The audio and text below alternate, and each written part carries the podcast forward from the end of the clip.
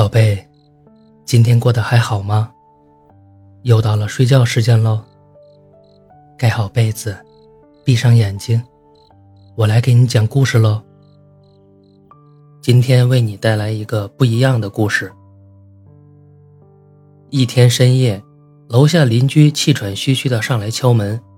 短暂寒暄过后，他急切的问：“能不能把收集的水费给他看一下？”这个月轮到我收水费。去他家时，他刚上小学一年级的儿子在抽屉里翻了半天，终于找到两张旧的十元钱给我。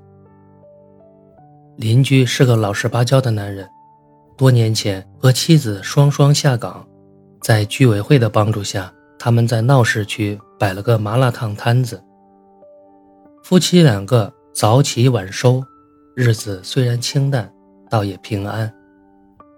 直到两年前，他的妻子患了乳腺癌，等发觉时，已经扩散，没多久就去世了。妻子走后，他依然骑着那辆破三轮车摆麻辣烫摊子，只是人沉默了很多，一头乌黑茂密的头发争先恐后的白了。见我拎出水费单子，他摸出一张二十元的纸币，说想把儿子交的那两张十元钱换回去。我翻了一下，抱歉地说：“真不好意思，在找零时给找出去了。”他捏着那张皱巴巴的二十元纸币，有些愕然地微微张开嘴巴，几乎要流泪的样子。我很纳闷，问他换钱的原因。他抹了一下眼睛，告诉了我一个故事。他的抽屉里有整整九十张十元的钱，无论生活多么困窘，他都不会去主动花它们，因为那些钱都是已故妻子的爱。查出乳腺癌后，妻子只做了简单的保守治疗就出院了，在家静养。他必须继续摆摊赚一家三口的生活费。不能留在家里照顾他。他从医生那里知道，他生的时间不多了。想着他无怨无悔地跟着自己受了那么多的苦，到头来身患绝症，他的心就像被刀割一样的疼。他能够对他的好，就是把每天赚来的钱都交给他，并挑出两张十元的，写上“此为小奔的营养费，专款专用”。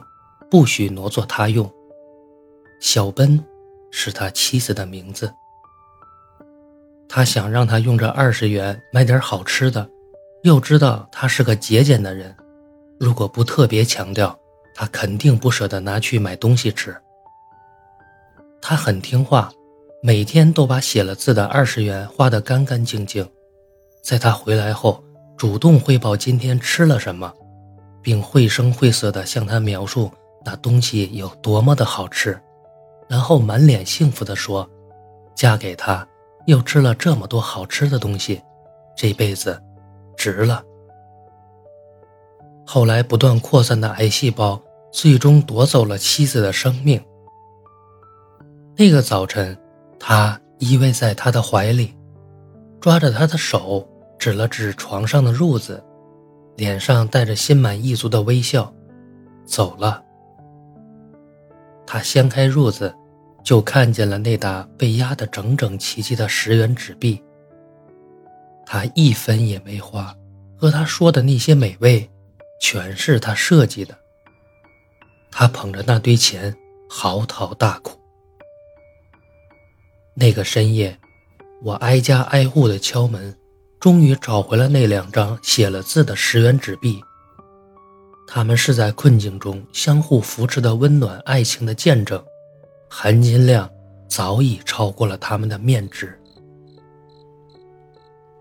好了，故事讲完了，记得订阅月票支持哦。晚安，宝贝。